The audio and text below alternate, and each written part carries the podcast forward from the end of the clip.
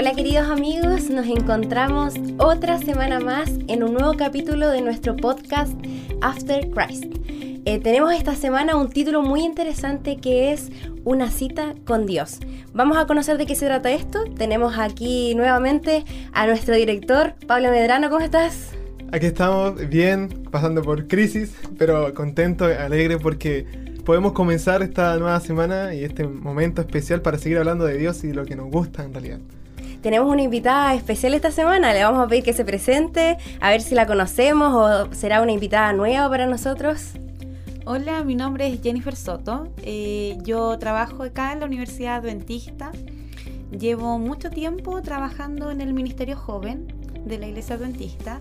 Em, conozco un poco ahí, eh, me relaciono con las intervenciones urbanas, con un proyecto de jóvenes llamado Los Milagros Existen soy coordinadora ahí, llevo varios años eh, trabajando haciendo impactos urbanos y evangelismo masivo. Entonces, chicos, si ustedes, alguno de ustedes ha trabajado en uno de estos proyectos, vamos a estar hablando con una de las mentes ahí. Maestras. maestras que dirige este proyecto. Así que muchas gracias, Jenny, por acompañarnos esta semana. Así es, yo estoy contento porque, bueno, yo conozco más profundamente que Consuelo a Jenny, porque hemos compartido varios momentos, ¿no? Y y como este tema es un tema muy importante porque vamos a hablar acerca de, la comunión y la relación con Dios.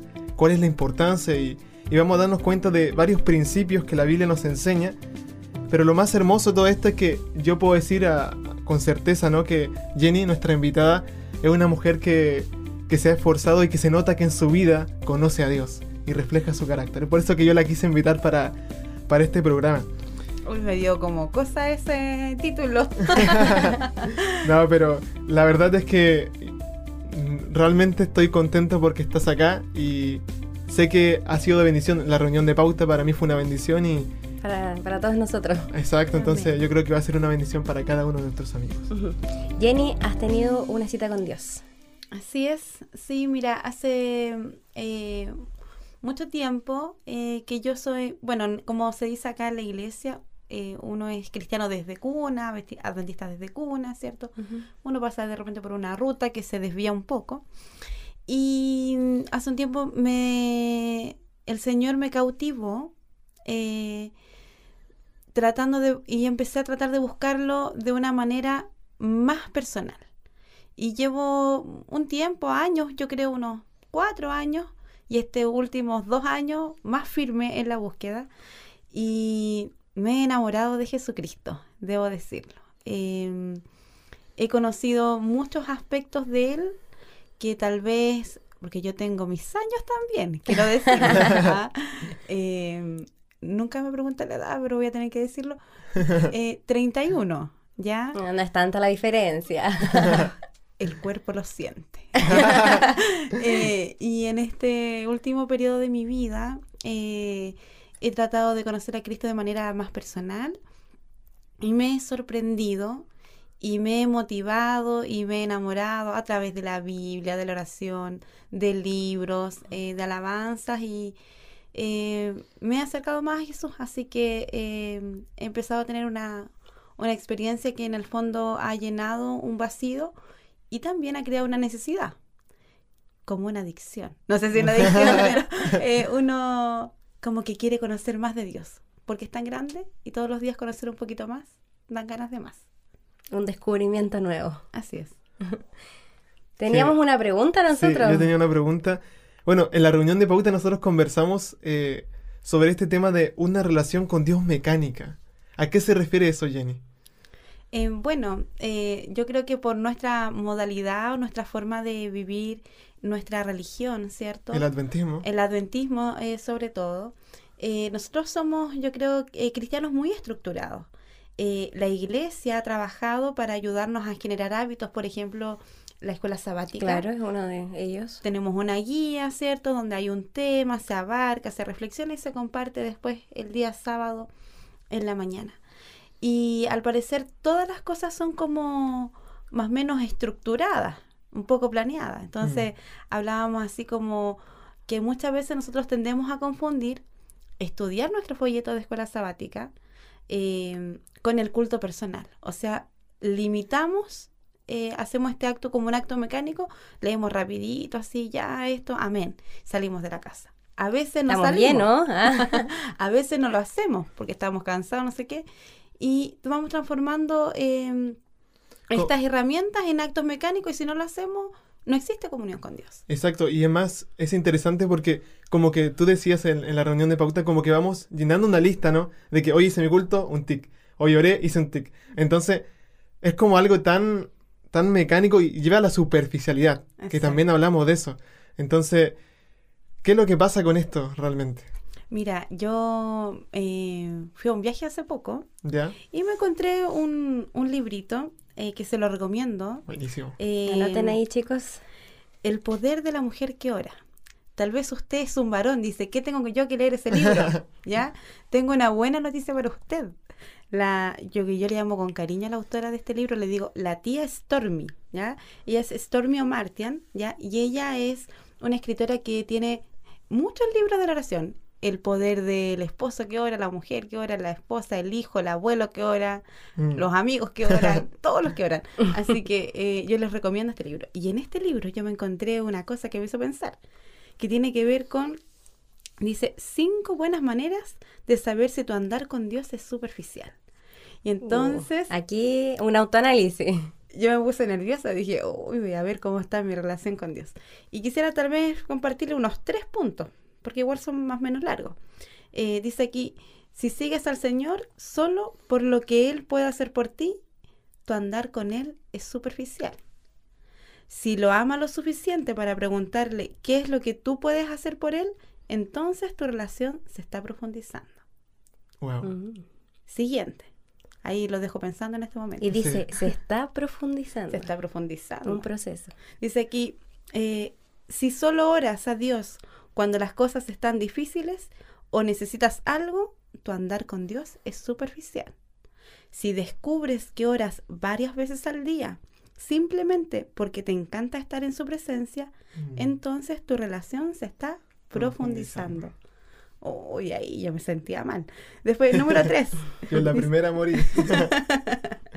Dice, si te enojas con Dios o te desilusionas de Él cuando no hace lo que quieres, entonces tu andar con Él es superficial. Si puedes alabar a Dios sin importar lo que está pasando en tu vida, tu relación con Él se está profundizando. Y así hay otros puntos más, pero compren el libro. ¿ah? Ah, pueden- tener su propia experiencia y eh, Personal con, Con la oración y con la comunión con el Señor. Exacto. Exacto.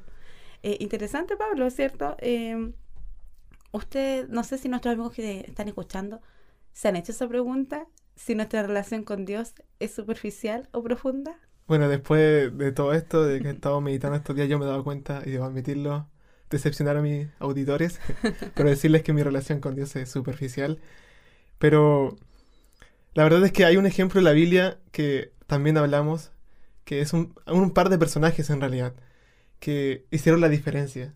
Y también me, me motivan a mí a ver que realmente esos personajes no tenían nada de especial. De hecho, yo comenté esa reunión que tuvimos de Elías, por ejemplo. Elías, un hombre de Dios, hizo descender fuego del cielo. Dios lo había elegido para un momento eh, importante en la historia de su pueblo, de este mundo. Pero sin embargo, en el libro de Santiago, Dios dice que Elías era un hombre sujeto a pasiones iguales que las nuestras. Wow. Sin embargo, oró y Dios hizo descender fuego del cielo. Entonces yo me ponía a pensar, eh, Jenny, Consuelo, en qué es lo que hace la diferencia. ¿Tienen algo especial estos hombres que, que marcaron la, no sé, hicieron un, un vuelco a todo esto, este proceso, ¿no? De que nuestra relación con Dios es superficial. ¿Por qué ellos llegaron a tener una relación con Dios más profunda? Como que palparon a Dios, como que lo sintieron. Mira, No yo lo entiendo yo. eh, eh, había hecho como un análisis así superficial, Que se está profundizando. que ahora lo vamos a profundizar, acerca de que cuando, si nosotros nos ponemos a reflexionar un poco en la creación de Dios, ¿cierto? Cuando eh, llegó el pecado a nuestro mundo, una de las cosas que se pierden, y yo creo que una de las cosas más valiosas, es que Adán y Eva fueron destituidos, ¿cierto?, de la presencia de Dios. ¿ah? Fueron eh, apartados del Edén y todo eso. Y desde ese momento comienza a existir una brecha entre Dios y los hombres. Eh, Dios, cuando nos crea, siempre nos, nos creó para que el hombre pudiera vivir en armonía con Él. O sea, el hombre completamente, con toda esa armonía, es, es conviviendo con Dios. Así nos creó Dios, así salimos de su mano. Pero, ¿qué es lo que sucede? El pecado, ¿cierto?, hace esta brecha y deja un vacío en el ser humano. Nosotros todos tenemos una necesidad, un vacío que solamente puede llenar Dios. Hombres de los primeros tiempos de la Biblia descubrieron que había esta brecha y no se conformaron tan solo con los ritos que Dios le había dado para como restituir un poco la comunión. Dios le había dado que mataron un corderito, ¿cierto? Para perdón de los pecados, explicándole el plan de salvación. Sin embargo, eh, hay un nombre, por ejemplo, previo al diluvio, Enoch. Tenemos ahí un texto muy cortito en el libro de Génesis, ¿cierto? Génesis capítulo 5. Dice eh, en, Génesis capítulo 5, versículo 24. Enoch andaba en íntima comunión con Dios. Un día desapareció porque Dios se lo llevó. Otras versiones dicen Enoch caminó con Dios y Dios, se lo llevó. Hay un libro que también al que le gustan es un libro cortito, es una elucubración. Se llama El canto de Eva. No me recuerdo el autor, pero eh, cuenta así la historia de, cómo era la vida de Enoch eh, previo al diluvio. Y él, él y, hacía esta elucubración diciendo como que Enoch siempre se arrancaba a la montaña y siempre pasaba tiempo con Dios. Entonces cuando desapareció, todos supieron que él se lo había llevado Dios. Eh, y yo digo, ¿qué tipo de comunión habrá conseguido eh, Enoch con Dios? Que yo creo que Dios dijo, ¡ay! Por mm. primera vez hay un hombre que me entiende, un ser humano, una criatura que me entiende. Quiero que esté conmigo habla mi mismo lenguaje. Ni siquiera quiero que conozca la muerte, sino que me lo lleve ahora. Quiero que esté conmigo. ¿Para qué vamos a esperar todos estos años de pecado? Quiero que esté conmigo porque me entiende. Dios se lo lleva. qué increíble. ¿Cómo lo hizo Enoch? Y, y me doy cuenta de que tiene que haber un esfuerzo. Si usted fija, hay otro caso como Moisés. Moisés tuvo experiencias sobrenaturales, o sea, se le apareció una zarza ardiente, milagros, se abrió, o sea, yo digo, ¿quién no cree con todas esas cosas que le pasaron?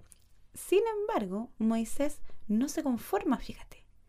Mm. Eh, uno dice, ¡ay, qué espatudo Moisés! Va más allá. ¿eh? ¡Qué patudo Moisés! Pero yo creo que tal vez no era patudo, sino que estaba tan cautivado. Mucha confianza también. De estar en la presencia de Dios, que eh, yo les recomiendo a nuestros amigos que nos escuchan que lean el capítulo 33 de Éxodo. Porque es espectacular, que lo lean con detenimiento. hay una parte en que Moisés está reunido con Dios y dice aquí el texto del versículo 13, el versículo 13, dice, em, era el 11 primero, aquí me equivoqué, el 11. Dice, dentro de la carpa de reunión, el Señor hablaba con Moisés cara a cara, como que, como alguien habla con un amigo. el autor está diciendo que tiene un diálogo fluido. Sin mm. embargo, a pesar de tener ese diálogo fluido con Dios, Moisés le dice eh, a él, Señor, ¿por qué no me muestras tu gloria? O sea, él no se conformaba tan solo con tener un diálogo más, fluido. Había la necesidad de más. El Señor, tú me has revelado cosas, me das este poder para hacer este milagro, para guiar al pueblo. Señor, muéstrame tu gloria. Entonces, al parecer, esta gente que logró entender esta comunión con Dios o logró eh, achicar la brecha entre Dios y los hombres, dio un paso más, más allá y Dios no se negó a dar un paso también hacia él. Ahora, aquí hay un punto importante. Dios quiere relacionarse con sus hijos. Así es. Dios quiere. De hecho, eh, analizamos el tabernáculo, ¿no? Que dice que creó el tabernáculo, ¿no?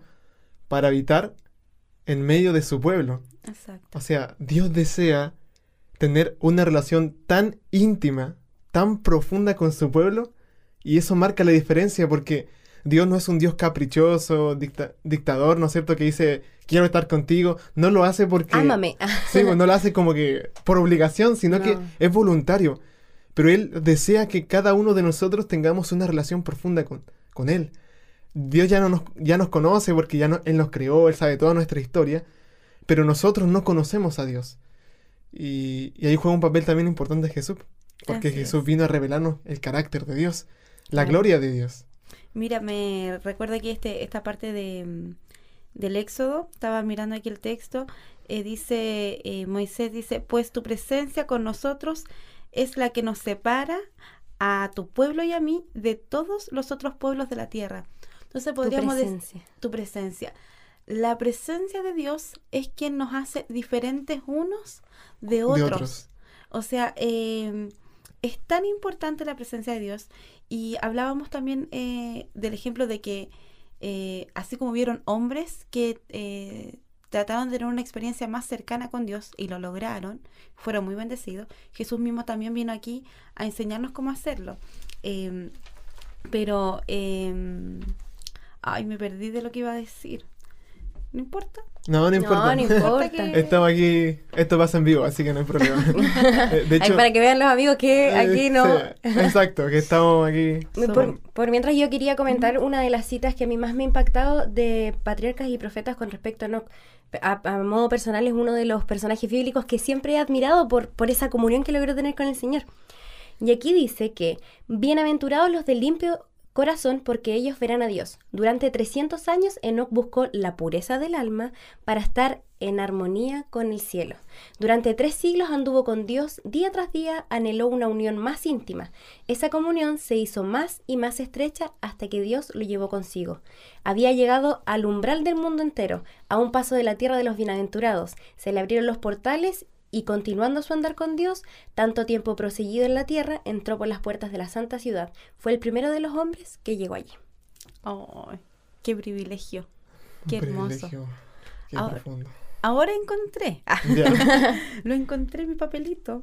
De, tenía aquí marcado uno de los versículos, de uno de los capítulos que yo le digo a, a Pablo, le estábamos conversando delante, Sí. eh, de mis favoritos. Para que usted también lo lea, se, El lo, se lo Evangelio de recomiendo. Juan. El Evangelio de Juan. Capítulo 17, mi favorito. Aquí no sé si se puede hacer un emoticón, algo así, pero yo lo hago con la mano. Me encanta. Eh, la oración de Jesús. Porque eh, saber lo que Jesús hablaba con el Padre. Oh, Es como- Su relación profunda con Privado. Dios. Y es tan hermosa esa oración. Y hay un texto clave que dice ahí, ¿qué es la vida eterna? ¿Cierto? Eh, ¿Cómo es el texto? Dice, y esta es la vida eterna, que te conozcan a ti, al único Dios verdadero y a Jesucristo quien tú has enviado. Así es, que te conozcan. Esa palabra de conocer. eh, cuán importante eh, en todo este capítulo, eh, si usted lo lee, ¿cierto? Se va a dar cuenta que muchas veces se menciona la palabra conocer. En el versículo 25 dice, oh Padre justo, el mundo no te conoce, pero yo sí te conozco. Y estos son mis discípulos que saben que tú me enviaste. Yo te he dado a conocer a ellos y seguiré haciéndolos, entonces tu amor por mí estará en ellos y yo también estaré en ellos. Em, Jesús nos hace eh, esta invitación, nos deja este ejemplo, ¿cierto? De pasar tiempo en comunión, pasar tiempo con el Padre. Él nos vino a enseñar, tal vez Jesús como era Dios, a lo mejor no necesitaba ir a levantarse temprano, ir a orar, hablar con su Padre. Sin embargo, él lo hacía. Y nos si dejó un ejemplo. y si él lo hacía, ¿cuánto más lo necesitamos nosotros? Hay un, un texto que eh, igual es complejo, eh, que está en la Biblia, que está en Mateo 7, 21. Eh, dice, no todo el que me llama Señor, Señor entrará en el reino de los cielos, solo entrarán aquellos que verdaderamente hacen mi voluntad y me conocen. Y dirán algunos ese día, Señor, profetizamos en tu nombre, echamos fuera demonios. Y el Señor les dice, apartaos de aquí, ¿cierto? Nunca, Nunca os os- conocí. Wow. ¿Cómo es posible que todas esas personas que hicieron todas esas cosas, Jesús Jesús no los conozco. no los? ¿Cómo Dios le hace la desconocida? ¿Cómo Jesús le hace la desconocida? Eh, hablábamos ese día que parece que lo que gatilla aquí entre conocer y no conocer tiene que ver con quienes eh, realmente trabajaron en tener una relación profunda con Dios. Un punto importante. Yo comentaba Bien. algo que hace tiempo se me viene a la mente, mucho, mucho, mucho. Y es que muchas veces nos pasa si llevamos este texto a la realidad, lo aplicamos a la iglesia adventista en la actualidad, nos damos cuenta, yo compartí una experiencia, por ejemplo, los días sábados aquí en la, en la Universidad Adventista tenemos agrupaciones. Y bueno, yo con Concelo participamos en fusión. Entonces, hay sábados que yo estoy tan cansado por la semana que tengo la opción de levantarme temprano y morirme de sueño todo el día, pero ir a fusión y a todas las actividades. O hay otros sábados que decido quedarme un rato más acostado y voy solamente al culto divino. Pero en ese proceso, ¿dónde está mi relación con Dios? Entonces a mí me pasaba que yo decía ya, hoy día me levanté un poco más tarde, quizás no tenga mucho tiempo, tengo que decidir entre ir a la agrupación o tener mi relación con Dios. Y ah, bueno, a veces decidía la agrupación, otra la relación con Dios. Pero muchas veces vamos haciendo milagros, como dice acá, milagros, echar fuera demonios, haciendo cosas por Cristo, que nos olvidamos de la esencia, que es nuestra relación con Dios. Que allí nosotros conversamos y acá yo creo que muchos de ustedes que nos están escuchando les pasa. Eh, nos llenamos de actividades, pero estamos llenos de actividades de servicio, vamos a, entregar alimentos, estamos eh, adelante cantando, dirigiendo, haciendo un montón, un montón de actividades de servicio, de entrega al Señor, que está bien, pero no nos preocupamos realmente de saber quién es Dios y qué es lo que el Señor quiere. Y ahí va el tema de que estamos teniendo una, una relación con la institución, una relación con la iglesia, pero no, con, no, con, el Dios de la iglesia, no con el Dios de la institución, no lo conocemos. Y ahí hablábamos un punto importante de la juventud actualmente dentro de la iglesia, específicamente hablando, que la juventud, a mí me tocó tomar un taller hace un par de semanas atrás en un movimiento, el movimiento RIT, que tenemos también acá en la universidad, y hablamos acerca de la relación con Dios. Y con todos los jóvenes yo hice una pregunta, ¿es difícil tener una, una relación con Dios? Y la mayoría al unísono dijo, sí, es muy difícil. Entonces, la juventud adventista también está pasando por este problema. No sabe y no conoce a Dios. Y, y el conocer a Dios es tan importante porque los hombres que más conocieron a Dios, por así decirlo, fueron los que más hicieron, los que más entregaron. Ahí Jenny comenta algo muy interesante, que es hay un común en estos personajes que habíamos hablado que es que se apartaban, algo de, de ahí del ruido. Yo le puse aquí el secreto. Ah, el secreto. Vamos a revelar un secreto, chicos, así que anoten. ¿Quieres saber el secreto de la relación profunda? Tome nota. Son muy palabras muy simples. Dice, pasa tiempo a solas con Dios. Todos estos hombres que nosotros vemos triunfar en la vida cristiana, triunfar en una relación profunda con Dios, fueron personas que se dedicaron a pasar tiempo a solas con Dios. Y no tan solo eh, ellos yo creo que crecieron en esa comunión con Dios, sino que Dios también les entregó grandes responsabilidades. Yo le decía a Pablo el otro día, conversábamos, yo le decía, Dios jamás, jamás le va a entregar una misión o una responsabilidad a alguien que no conoce. Y no solamente una misión, una responsabilidad, sino que una gran misión, una gran responsabilidad. Los ángeles se sentirían dichosos de hacer el trabajo que nosotros tenemos que hacer. Yo me recuerdo a, los mártires, a Lutero y a todos los que dieron todo, dieron todo, su vida por el Evangelio. No por una ideología ni por una organización. De hecho, me acordé de una predicación que también comentamos. De hecho, me, hubiese gustado que la reunión de pauta fuera el podcast. a veces pasa, Sí, de hecho, yo estaba viendo un, pastor que es cristiano, no es adventista específicamente, pero él se llama Itiel Arroyo. Y él tomó un tema una vez que se llamaba algo así como morir por Cristo. Y analizaba el versículo este de que, de que tenemos que morir a tal punto por Cristo, entregar todo por Él. Y él decía lo siguiente, tú nunca vas a estar dispuesto a morir por una idea o una ideología. Bueno, algunos sí, pero no todos. Pero más allá de eso, una persona va a dar su vida por otra persona que conoce.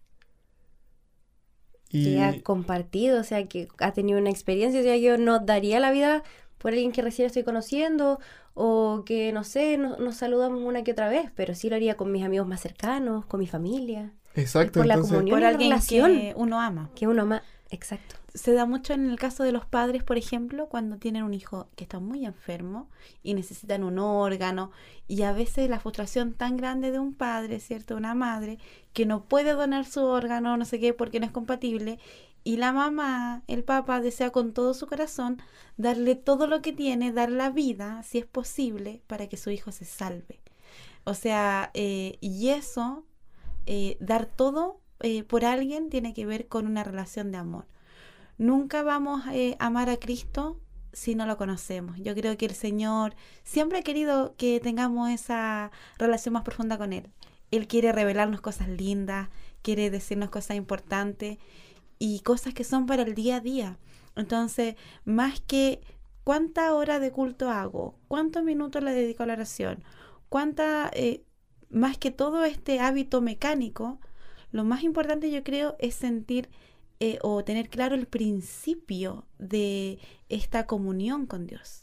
Y el principio es, es que Dios quiere vivir en mí. Dios quiere hablarme a mí. Dios quiere mostrarme algo a mí. Entonces, cuando nosotros vamos a Cristo, tenemos que tener una actitud consciente. Muchas veces yo decía, nos quedamos en la forma. ¡Ah! primero Dios. Entonces, son las, me sonó el reloj, las 6 de la mañana, me levanto, todavía no estoy consciente, no sé cómo llegué al baño y hago una oración ahí y leo algo y realmente todavía no estoy consciente. A veces a lo mejor esperar un poco, lavarse la cara y cuando estoy realmente consciente. Ahí buscar al Señor. Busca al Señor, porque para ir a estar en la presencia de Dios es un acto que se hace de forma consciente, no es un acto mecánico. Es una cita con, con Dios. Tengo aquí un texto bíblico ya para ir, ir cerrando. Está en Jeremías 9, 24 y dice así, Mas alábese en esto el que hubiere de alabar, en entenderme y en conocerme, que yo soy Jehová, que hago misericordia, juicio y justicia en la tierra, porque estas cosas quiero, dice Jehová. Entenderme y conocerme. conocerme. Amén. Yo, yo quiero compartir un último pensamiento. Lo que una de las cosas que más me llegó de todo esto que estamos estudiando y compartiendo es el hecho de que Dios desea conocernos. Dios no juega a las escondidas con nosotros. Él quiere revelarse. Dio a Jesucristo para que podamos comprender mejor su carácter. Habitó en medio de su pueblo en el, en, el tiempo antiguo. Y hoy en día también una de las cosas que se nos escapa, ¿no? Que dijo Jenny ah. también, nos dejó el Consolador. Al Espíritu Santo. Al Espíritu Santo. ¿Por qué? Porque quiere estar presente en nuestras vidas. Hay gente que piensa que Dios nos abandonó, que Dios nos dejó a la deriva, que no se preocupa de nuestras dudas, de nuestras luchas, de nuestros problemas, pero Jesús nos ama tanto nos ama tanto que quiere estar tan cerca de nosotros. Y esa es una de las razones por las cuales aborrece el pecado, porque el pecado nos separa de él. Claro. Y él ha buscado una y mil formas para poder eh, restaurar esto. Y, y, es una de las cosas que conversamos también. Eh, Dios Padre entregó a su Hijo, a lo que él amaba, por restaurar esa relación que tenía en un comienzo con su creación perfecta, que por culpa del pecado se volvió imperfecta. Yo eh, quería, em, porque eh, se nos hace cortito el tiempo, ¿cierto? Y aquí estamos acotando, pero muy brevemente, em, que compartíamos que yo había reflexionado mucho acerca de la relación de Juan el discípulo amado. Se dice en la Biblia, ¿cierto?, que Juan eh, se recostaba en el pecho de Jesús yo decía, bueno, tal vez él tenía miedo de perderlo, como Jesús empezó a decir que él se iba, que iba a dejar otro consolador, que entonces tal vez él ese anhelo de que no se fuera, empezó a tener una, una relación hasta física con él, ¿cierto? cercana. Em, cercana. Y yo digo, ¿cómo habrá sido escuchar la voz de Dios desde el pecho de Jesucristo? Mm. Eh, Juan eh, estuvo cerca, estuvo en la presencia. No se conformó con ser como los demás discípulos, ¿cierto? Él, quiso tener. Discípulo amado. y tal vez siempre trataba de sentarse al lado de él porque quería hablarle cositas, no sé, alguna cosa, quería escuchar su voz desde cerca. Ojalá podamos ser como Juan. No olvidemos que Juan, eh, Dios le dio una gran misión, le reveló hasta el Apocalipsis, le dejó hasta a su madre, ¿cierto? Le dejó a María para que la cuidara porque al parecer Juan, a pesar de que era como el más joven de los discípulos, había desarrollado una relación más íntima con Jesús. Así es. Bueno, ya se nos acabó el tiempo. Consuelo, Jenny. Termino con esta frase que dice, que no te cuenten quién es Dios, conócelo tú mismo. Es una experiencia personal. Muchas gracias Consuelo por estar A nuevamente. por invitarnos. Y gracias también Jenny por esta oportunidad. Muchas Un gracias. gusto. Cariños para todos. Así Terminamos con una oración, ¿sí, no? Sí, por supuesto. Jenny, por favor. Ya, oremos. Bendito Padre que estás en el cielo, gracias Señor porque nos podemos gozar en tu presencia. Queremos Señor que tú nos ayudes a que cada día podamos estar más cerca de ti, que podamos amarte, disfrutar de los minutos, de tu palabra Señor, de tu consejo cada día. Ayúdanos Señor a estar conscientes, a tener una actitud de adoración cuando vamos a ti y que nuestra relación, Señor, que muchas veces es superficial, cada día más se profundice, Señor, porque queremos conocerte. Queremos escuchar tu voz como la escuchaba Juan, desde tu pecho. Bendícenos, Señor. Te lo pedimos en el nombre de Jesús. Amén. Amén. Así nos despedimos. Nos vemos en el próximo podcast.